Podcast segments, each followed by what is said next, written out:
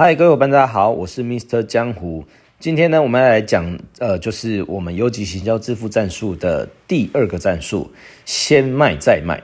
OK，好，那为什么叫做先卖再买呢？大部分的人做生意呢，他都会怎么做？哦，当然我要先有产品嘛，所以他会先去做进货。OK，那不管他进货的量是多还是少，他是不是要先花出一笔成本？对不对？那他花了一个成本之后呢，接下来他已经有产品有货了。那接下来他要怎么做呢？他当然要把产品卖出去。所以呢，他可能呢就运用呢各式的打广告的方式、行销的方式，也有可能要花很多的成本。OK，所以呢，他一开始他就会花两种成本了。所以呢，因为这样的关系呢，所以你创业的压力大不大啊？其实是非常大的，因为你已经先有了一个呃所谓的成本的支出了，就是产品的部分。好，那么呃，所以呢，比较高明的战术，在一开始刚创业的时候，可以考虑用先卖再买这样的策略来做。OK，那有没有什么实际案例呢？我在这边要跟分跟你分享，我去上了这个课程，叫做 GBI 游击行销密集训练。那这 GBI 呢，这个课程的创始的一个讲师是谁？就是有钱人想的和你不一样的呃的这本书的作者哈弗艾克，他所啊创的这个课程。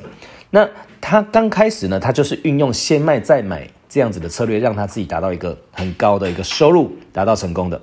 他怎么做的呢？他其实呢，一开始他就想要卖健身器材，OK，所以他也没有什么健身器材啊，对不对？他也没有很多的存货，所以呢，这个时候呢，他就跟店家哦，跟厂商先借了一台，OK，他用租的，他租了一台。后来呢，接下来呢？呃，他就把那一台哦搬到什么地方？搬到大街上，搬到大街上之后呢，他就站上去，站上去之后，他就开始在路边做运动。在做路做路边做运动的时候呢，各位注意哦，他这台他买了没？他没有，他只是付一个简单的租金，就可以让他先使用它一段时间。然后呢，他在这边做运动，做运动的时候呢，就有人看到他在那边做运动，他就路边直接默开，他就问他说呢：“嗨，先生哦。”你想不想要跟我一样做这个运动呢？在家就可以做很棒的运动。然后呢，他就会问他说：“哦，那这怎么卖？”他说：“有两个好消息，一个是哎，有两个消息，一个是好消息，一个是坏消息。你想先听哪一个？”好，那假设呢，这个客户呢就先跟他讲说：“哎，那我想要先听好消息。”他说：“好消息是这一台呢，目前呢只要一千块美金就可以买到了。” OK，价格我已经有点忘记了，那大概就是他会讲一个很漂亮的价格。这一台呢，现在呢只要一千多块美金就可以买到了。然后接下来他说，那坏消息是什么？坏消息是现在已经没有货了，你要等。OK，所以他就用这样的方式大量的与人交谈。OK，所以各位，请问他已经先囤货、先备货了没？没有。他只是先借了一台在那边做运动，然后就大量的做开发。而遇到人呢，他就跟他讲说的：“嘿，你想要运动吗？”他说：“如果人家想要了解的话，就说有两个消息，一个是好消息，一个是坏消息。”他用这样子的方式，大量的去做陌生开发。于是呢，他就有累积了一笔客户的订单了。他就先收了钱了之后，接下来呢，他已经跟客户说呢，因为现在没有货，现在如果你要的话，你要等多久？这就是为什么我们现在会有这样的促销价的原因，给个理由折降给他，OK？所以有一些客户想说，OK，那他觉得很便宜，他觉得现在很划算，他就愿意先付这个钱，而且是付全额。他收了钱之后呢，他就拿这笔钱去叫货啦。那叫货他的成本肯定是比他卖出去的还要低很多，所以他就有第一笔的收入了，OK？所以各位他有没有先囤货？没有，所以这就是哈弗艾克所教的先卖再买。所以当时呢，我听到这样子的一个策略的时候，我真的是哇天呐，茅塞顿开。我们不应该要先买产品，我们应该要呢先把时间花在销售。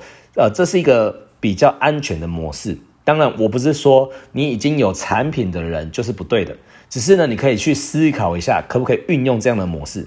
所以呢，你会看到这样子模式有非常多的变化。例如呢，有很多的人在网络上直接开了一个商家，可能是虾皮，可能是呃呃奇摩拍卖，有可能是很多不同的平平台。那他把产品卖出去之后，他已经收了钱，收了定金，接下来他才去跟人家叫货。OK，所以这一点很重要哦，金流很重要。我呢不是托客户下订单之后，然后我就直接去哦下订单，而是我收到钱之后我去下订单。所以这金流呢，你就要去哦去注意。所以呢，呃，所以很多的人他就是在网络上把他的商品卖掉了，接下来呢才去虾皮或者去可能去淘宝去淘东西回来台湾。所以这样子的模式其实非常多的人在做。那我个人呢，运用先卖再买，我做了什么？所以我最开始的时候呢，是做呃房地产的课程，还有网络行销的课程。所以当时呢，我印象非常深刻。我第一次开课，我想要开网络行销的课程。当时呢，我根本不知道会不会有人来上我的课。可是我觉得已经有了一点点的流量，应该会有人报名吧。OK，所以我就写了一个那个 Google 表单，然后做了一个销售页，我用我的免费的部落格去做的，所以我的曝光的载具就是我的部落格的文章页面，然后呢，用免费的 Google 表单来收集名单。那 Google 表单收集名单之后，我就打电话给他们，请他们汇款。OK，所以呢，各位，我是先卖出去哦，我先把我的课程卖出去，然后我也收了钱。我确定了人数之后，OK，我才去订教室、订场地。那当然呢，我时间就要拉长一点。我会先去了解一下哪几个场地目前有没有空，OK。然后呢，呃，有多大的场地？它可能是十五人的、二十人的、二十五人的。我印象非常深刻，我第一次办课程，我弄的那个教室，那是一个十五人的教室。那我就跟他讲说，可不可以帮我换小一点的桌子？然后呢，呃，做了几点，他就说 OK，帮我换。所以那个十五人的教室可以做到，其实大概二十五人左右。那我第一次开课大概也没有超过二十人了，大概就是一个小小的场地这样子。然后我印象中好像一个时段是两千五百块还是两千八百块。然后我订了两个时段嘛，因为早上跟下午两个时段加起来的话，好像就是五千多。那因为中午这个时间啊，我是继续沿用嘛。对不对？所以我还多付了一个五百到八百的一个，呃，就是两个场地连接的那个时间，也空装也给我这样子。好，所以其实我的成本就多少？我的成本呢，两个加起来大概七千不到。OK，那我就知道说我的课程是卖三千五百块，所以我只要有两个人报名，我是不是就回本了？有听明白吗？OK，那我只要再多一个人报名，基本上我那一天就有工资收入了。OK，好，那我如果有四个人报名，我就赚了七千块钱。OK，所以很直接的，我的首要目标就是让这个课程有两个人报名，我可以有钱去订场地。所以当然呢，我大概花了一天的时间，就有两个人报名了。两个人报名之后呢，我收了钱，我打电话给他们，请他们汇款。汇款完之后呢，我立刻打电话给啊场地的那个公司，我直接订场地。这就像是我的进货啦，懂意思吗？好，然后呢，我就订了场地之后呢，接下来我呢在做什么都无关胜负了。为什么？因为我一定赢的，因为我不会赔钱，对不对？大不了就是我花时间而已。当然，我时间也是要付成本。但是创业初期的时候，我们目标是要哦建立品牌，然后让更多人知道我们的实力、我们的专业。当时是这样，OK。所以后来呢，我就哦不断的再去行销。第一次课程，我记得就有十多个人来报名。所以那一天呢，我就赚了大概两万多块。所以其实从那一天开始哦，我大概我进入职场，呃，一年多不到两年，我就做了这件事情。于是从那一天起，我就知道我绝对饿不死。因为呢，即便我现在呢什么都没有了，只要我愿意，我抛个名单，我去做网络行销，找到人，然后收了钱，我订场地，我就可以赚钱。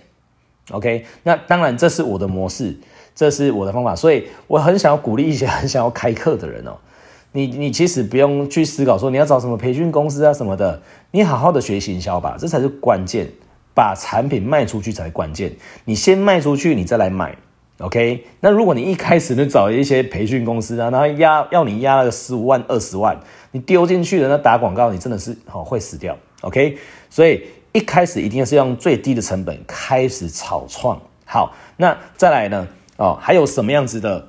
其实这样的案例是非常非常多的。像我现在在做的体重管理事业，也是类似一个这样的状态。怎么做呢？假设这个人来咨询了，那咨询当然是免费，我们就跟他交谈嘛。交谈完之后呢，做了一些呃了解他的状况之后，假设他想要做减重，那减重他需要需要购买一些呃这个一些产品或者是一些服务。那这个时候呢，我们通常会怎么样？我一定是先收了钱，我才来做服务的。OK，所以呢，我要先确定那钱进来，我才去可能是下单去买一些什么样他需要的东西。所以我是收到钱我才去做下单。我如果还没有收到之前，我是不会做下单的。OK，那这样子呢，你的风险就相对比较低。好，那我必须要先跟各位澄清一件事情哦，就是这个模式呢，是我们去上课的时候，哈佛艾克告诉我们，如果你想要快速的倍增你的收入的话。你而而且你的呃战术的风险是比较低的话，这个是一个非常好的模式。那并不是说它是最佳的模式哦。哦，我在这边要先澄清一下这件事情。这件事情好，所以呢，那我们现在来聊聊，如果你现在要经营事业，那你经经营事业的时候，你一定会遇到三件事情要做。首先一一件事情，首先第一件事情就是你的产品，在第二件事情是你的营运，第三件事情是行销。OK，那产品的部分，你很可能要去研发产品，你可能要去做产品。OK，可是呢，大部分的人呢，他在做这些事情的时候，他可能比例不对，所以导致呢，他的企业、他的公司、他的事业体很难生存，或者是很难成长。OK，所以你先生存下来，接下来我们再来谈成长，对不对？那很多人是可能连生存都都没办法继续下去了。OK，所以有有两个。呃，模式哦，我们来说最常见的人的模式，他们的呃资金或者花的时间心力的比例是怎么样？首先，第一个，他们可能会花百分之三十的时间来做产品的研发或者产品的的的的提升等等之类的，他们花百分之三十的时间。接下来呢，很多的公司他们会花百分之五十的成本或者时间或心力在做营运的这个部分。OK，好，那接下来呢？哦，他们可能会花百分之二十的时间或者是成本来做行销 marketing 的部分。OK，当然，它 marketing 这个字呢，它还包含的就是把钱赚进来这个这个部分哦。好，所以呃，哈佛艾克他在课程里面他提直接提到说，这是不健康的一个模式哦。OK，所以比较健康的模式，他建议的模式是我们产品也很重要，所以我们产品啊、花的成本。百分之二十五，OK，所以你如果今天在呃经营一间公司，你就要看这间成这这间公司的成本，他花多少钱在做公司的这个产品的研发，OK，那百分之二十五是产品，接下来运营的部分是百分之二十五，那行销的话是百分之五十，OK，不管你是用业务员还是你用网络行销，其实呢，你要明白你把。哦，你要把产品卖出去，公司才会有更多的钱继续做研发，或做产品的提升，或者做你的运营上的一些呃规格啊、设备啊，你的厂要好啊等等的，所以这才是比较健康的一个比例。所以我们再说一次，比较健康的比例是产品百分之二十五，运营百分之二十五，然后呢，marketing 百分之五十。OK，所以呢，啊，我们再回到先卖再买这样子的战术。比较常见的做法，其实大家应该都知道。我们现在只是多举一些例子，让你更具象化这个战术。我们常见的早鸟优惠，有很多东西都有早鸟优惠，对不对？那他已经付出去了没？付出产品或者付出服务了没？没有。早鸟优惠、早鸟票就是一种先卖再买的概念。我先让人家先买了嘛，买了之后我就先收了钱了。OK。好，然后接下来你再提供服务，但是因为很多的企业为什么没办法生存？因为资金断裂，资金断掉了之后呢，导致他没有办法做后面的运营或者行销的策略。所以呢，他如果可以先用一些方式让钱先进来，虽然可能它是比较便宜的，但是他钱先进来量大的时候，它还是让公司有很大的收入，对不对？接下来呢，常见的点数卡啦，哦，你先办卡，然后里面可能可以有点数啊，你要先储值的等等的，或者是会员卡制的，对不对？你买一个会员卡，然后呢，这个会员卡就是它有一个会员制。举例哦，像我们的 Costco 好事多，好事多呢，它在卖出任何一包洋芋片，任何一一一呃一盒牛肉，任何一个商品之前。他就已经有了超过三十亿台币的会员收入了。OK，他还没卖之前啊，他还还他还没有准备货之前，他就已经先卖了，这就是他成功的关键。所以他非常稳。他相较于其他的大卖场来讲，他光是会费就已经有三十亿了。OK，所以呃，这个就是我们常见的先卖再买。那你就要去思考呢，你自己你要如何运用在你自己的模式、你的商业里呃策略里面，你怎么样呢？先收钱，再来啊、再来那个做产品或者囤买产品，而不要一直囤货。这呢，对你来说呢是风险非常非常高的。OK，那最后再举一个例子。那我一个呃同学，他本身呢也是通过网络行销，让他的店有一个很好的成长。那他怎么做呢？很简单，因为他是开餐厅的，所以呢，他们那时候呢就弄了一个好像是呃六折的优惠吧。OK，所以你可以直接先买哦十次啊的早餐，卖早餐的，所以他直接卖了这个早午餐十次。OK，好，卖出去之后。哦，就非常多人哇！那今天早午餐那么好吃，然后呢，如果只要呢，呃，那个六折，他觉得非常棒，所以大家呢都去哦买了这张卡，然后呢，六折的就好像是我记得是啊一千块多少吧，很多人都压一千块可以吃好几次这样子，OK，大概是一个这样的模式，所以呢，他立刻呢，哦，消息一抛网络行销打广告出去，立刻收了四十几万。OK，那收了四十几万之后，他是不是有先有钱进来的，对不对？然后呢，他就有钱去做哦，更多的货买买货啊、进货啊、库存啊等等的，在运营上就会比较安心一点。所以他们每隔一段时间就会弄一个这样子的促销，让他先钱进来之后再提供服务，有听懂吗？好，所以这就常见的先卖。再买的一个策略，这策略真的非常好用，记得把它学起来。好，那以上就是今天的有几支付战书第二集。那希望你有很多的收获。那如果你觉得不错的话，记得把它分享出去，让更多人可以听到哦。我是 Mr. 江湖，我们下一集见，拜拜。